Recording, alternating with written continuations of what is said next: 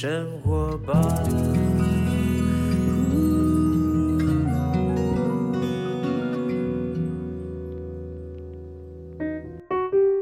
时间下午两点多，欢迎来到幸福生活吧！我是空中的 bartender 小马倪子君，又到了礼拜三，礼拜三，礼拜三是我来电台的很开心的日子，因为我常常在电台的节目当中，我也在学习，我也在上课哈。就是因为呢，我的好朋友也是兼教练的这个跑步学堂的总教练 Jason 呢，呃，他在这个运动，尤其在马拉松啊跑步这个运动当中呢，已经是呃有非常多的实战经验、实务经验，他本身也是去。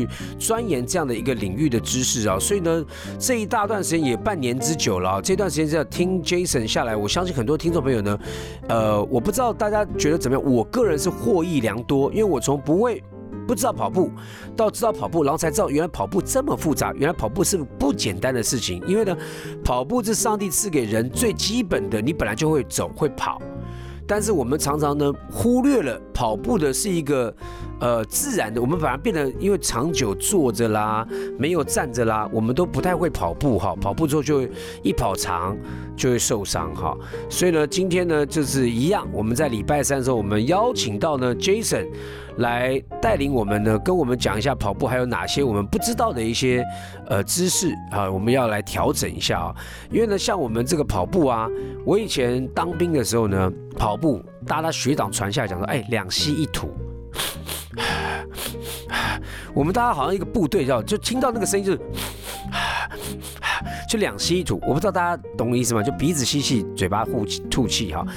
然后我在那时候就是两吸一吐。其实你知道，要改变一个人呼吸的状态是有节奏性、持续的，又在运动当中，其实要调整这调整这个事情是非常不容易的。因为很多人就是我平常就是这样呼吸，我运动的时候我就是跟着一样，没有特别去设计。一个所谓呼吸的循环方式，哈，那到底我当兵时期的学长传递下来两吸一吐，到底是对？还是不对呢？还有人曾经跟我讲说，没有没有，小马你错了，根本就是全部都鼻子吸，也用鼻子吐。那到底是鼻子吸鼻子吐？可是我鼻塞的时候怎么办呢？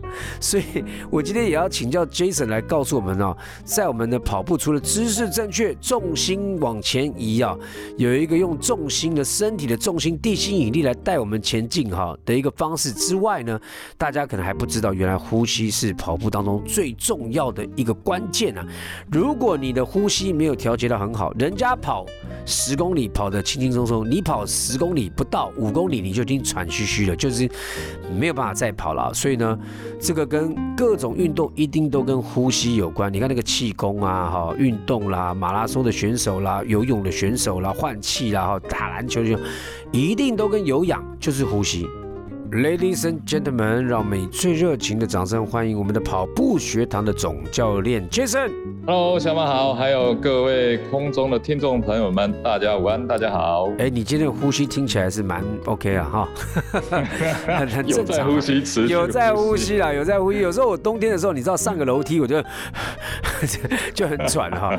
哎，对，我们刚刚在提到啊，就是就是说，很多人不知道说跑步当中如何调节呼吸，是因为毕竟你长时间在一个同样规律的运动，我们还要配速哈。那呢，如果你没有去控制好你的呼吸的话呢，基本上啊，呃，我觉得是跑不久的，持没有办法持续的进行的啊。那么呼吸呢是很重要的事情，但我刚刚讲了，当兵我的学长告诉我两吸一吐，你觉得是对的吗？嗯。好，呃，直接讲答案就是错的。哈？哪一个学长？来来来，你给他出来！来来来来，哪一个学长叫我两吸一吐？还有我那一年半跑得跟什么一样，气喘如牛。两吸一吐是错的。对你，你马上就会气喘如牛，因为每个人的习惯不一样啦。那他把他的习惯就放在你身上，这个绝对是有问题的。那再来，我们先讲人哦，人跟动物是完全不一样的哦。不一样在哪里？你知道吗？人啊，你想要跑步的时候啊，或者是你在任何做任何运动的时候，人是你随时想怎么呼吸就怎么呼吸啊，你想吸几次就吸几次，吸多长就吸多长。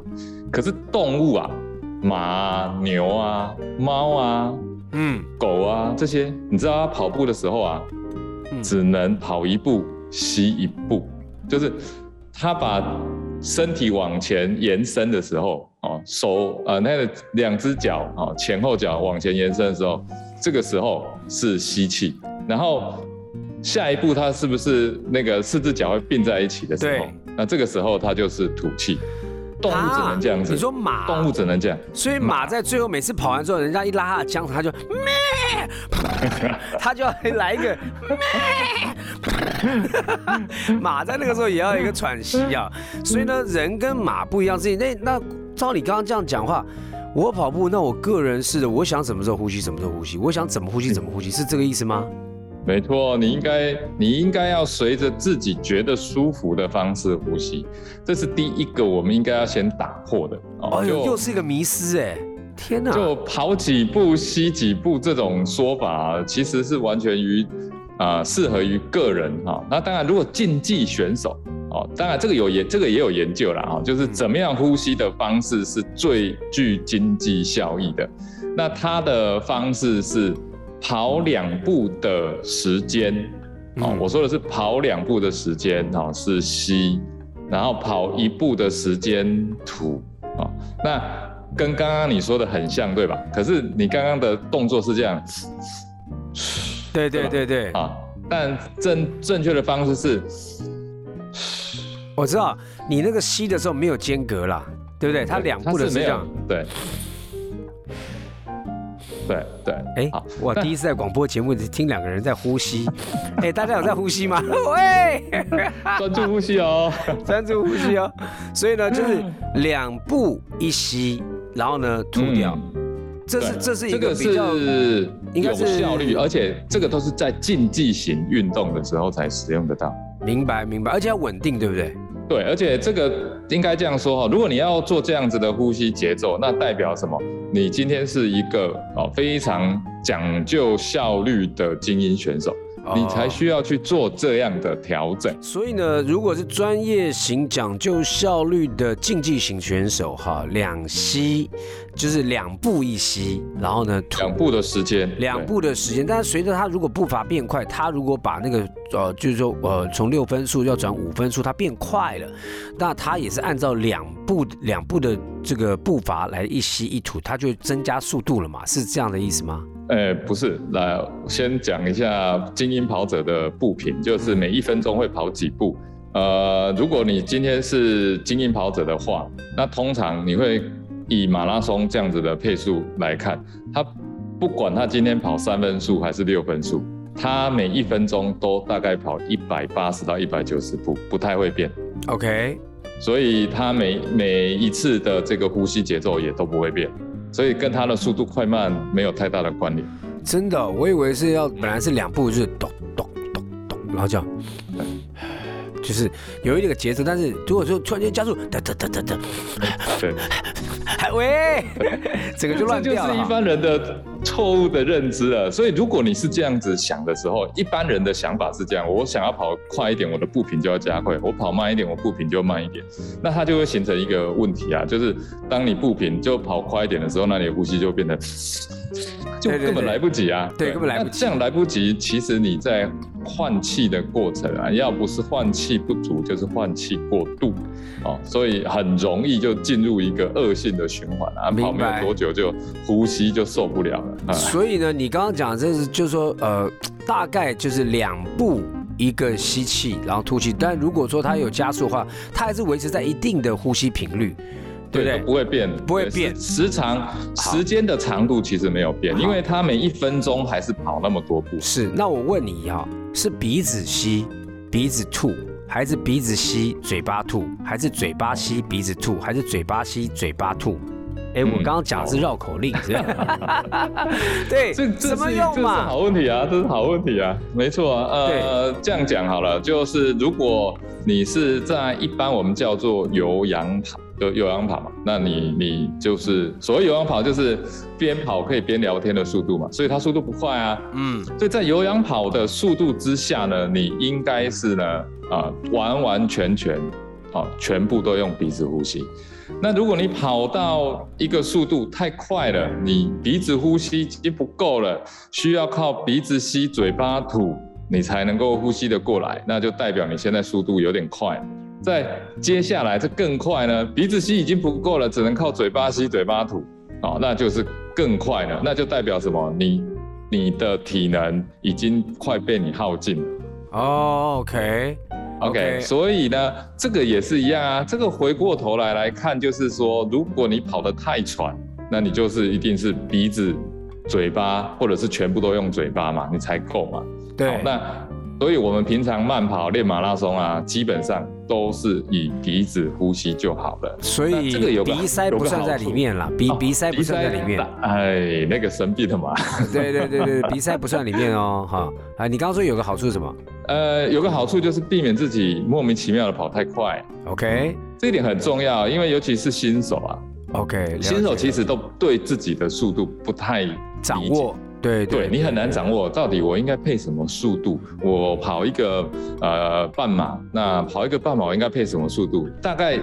新手都不太有什么概念，了解。所以如果你能够维持啊，就只只用鼻子呼吸，然后呢，鼻子呼吸不够了，要靠嘴巴，那就是跑太快，那就请跑慢一点。那这样有有助于你可以顺利的完成这个呃半程马拉松的这么长的一个赛程，尤其是第一次参加的哦。还有一个好处啊，我觉得用嘴这个鼻子呼吸的另外一个好处呢，就是比较不会因为用嘴巴过度呼吸造成喉咙很干渴。哎，是没错，对不对？因为你你你你你这个喉咙一直在呼吸的话，那个冷风吹进来，那个空气吹进来，你的你的喉咙会变得很干燥。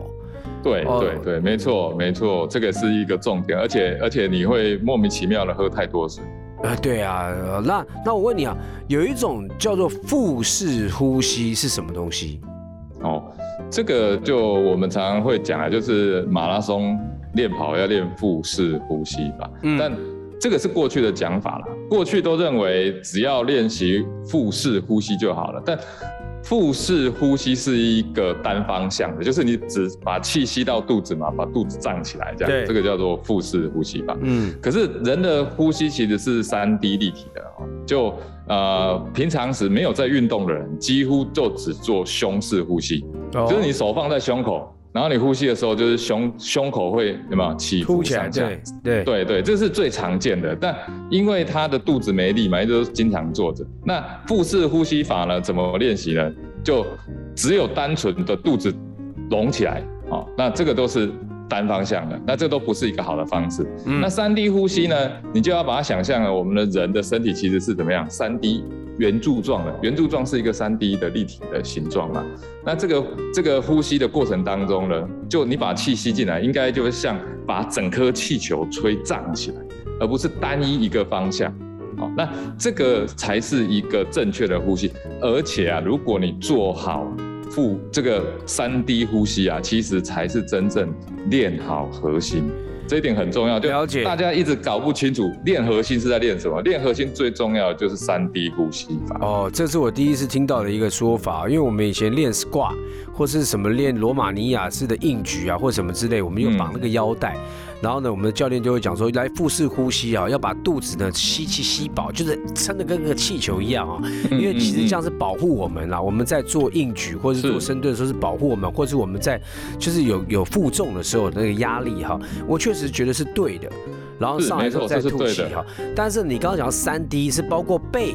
包括胸，对，包括你腰的两侧是要一起胀起来的哈，就不是只是你的 focus，那个有时候用言传呐，还不见得能够让大家的领受哈。最主要你试着去呼吸，用鼻子去吸气的时候呢，你可以感受到用一心用用心里面去传达说，我胸部也是要有胀起来的，背部也是要有胀起来，所以那个叫做呃，我们的图像式来讲就是三 D 了，就三 D 式呼吸。所以哎，我觉得你一直在挑战传统呢。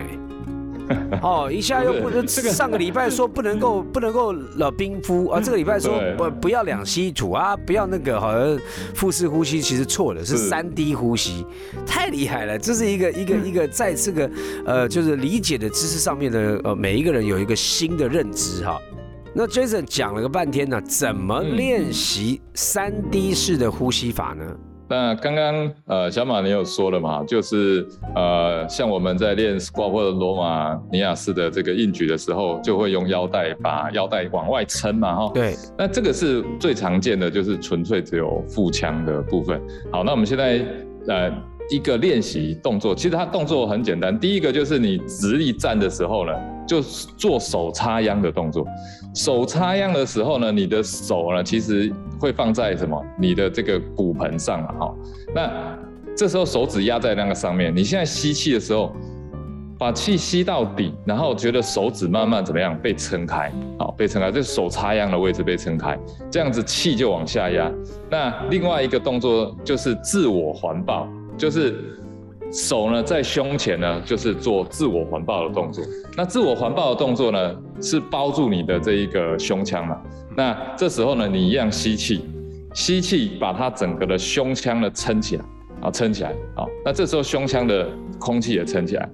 注意这两个地方，那上下呢合在一起，这个就是一个啊三 D 立体的一个呼吸法，尤其是在胸腔的部分呢，胸腔你做双手环抱胸口哈啊撑起来这个过程，它把你的这一个这个肋骨啊肋骨啊就肋骨之间的肋间肌也撑开了，OK，肋间肌也撑开，所以在这样子的一个动作里面呢。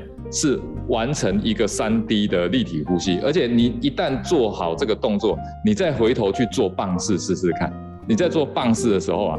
好，还记得我们有一次练习的时候，你要做棒式，然后有人在旁边推你。对对对对对对，又一一这个是核心要出力哈，不能够被推动啊。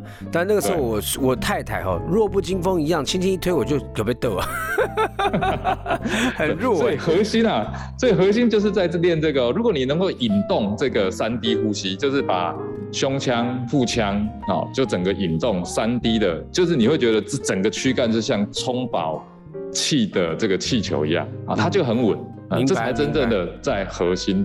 了解了解了解，这个呢可能要大家去尝试之后呢，就像刚刚讲，不管是手插插秧的方式啦，或者是说环抱自己的方式啦，手指头食指是紧扣着啊，环抱，然后呼吸的时候用鼻子呼吸的时候，把那个这个手指头如果能够撑开撑开的话，你就可以感觉到你那个气势啊，就是胸腔的气势或是哪里的气势被撑开来，你的空气往里面流，它就不是单一只在一个部位了。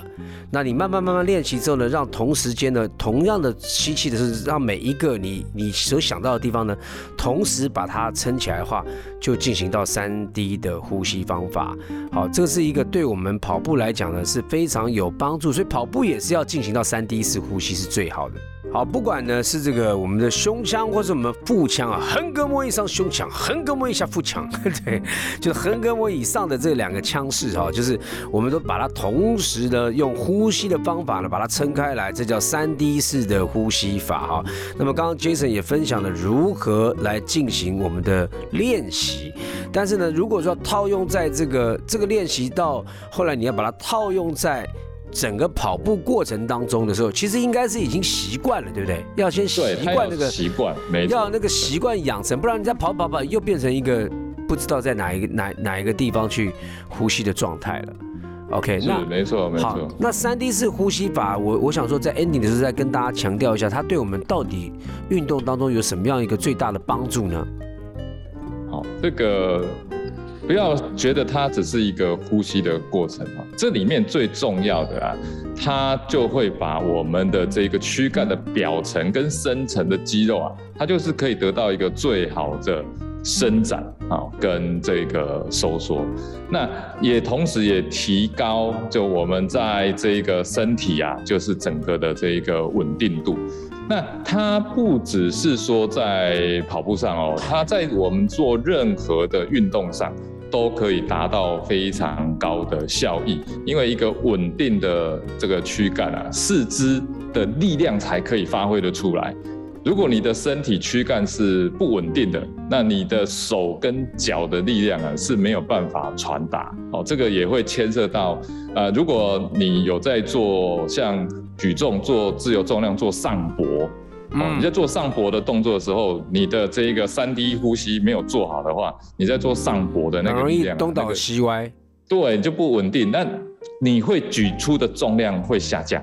明白，明白。那你四肢没有办法很好把你原本的力量发挥出来。对，这个其实用想象也知道，你气球啊，有时候吹起来呢，它圆鼓鼓的，四四四面八方的气都一样的话，基本上你放在一个地方，基本上因为气球很轻嘛，但你可以想象到，如果我们这个气球在我们身体里面是长这个样子的话，我们推从四面八方推的话，它是一个稳定的状态。但如果气球呢，像我们那个魔术师折狗狗的，有没有？它一下折这边比较小，那边比较长，那边比较大，你推到它，它是不平均的。好，那那如果我们在里面的气势，我们呼吸的方法是造成我们气势这样的一个扩充的话，呃，其实，在旁边有任何在运动过程当中的不平衡，就会造成我们东倒西歪，就是不稳定了。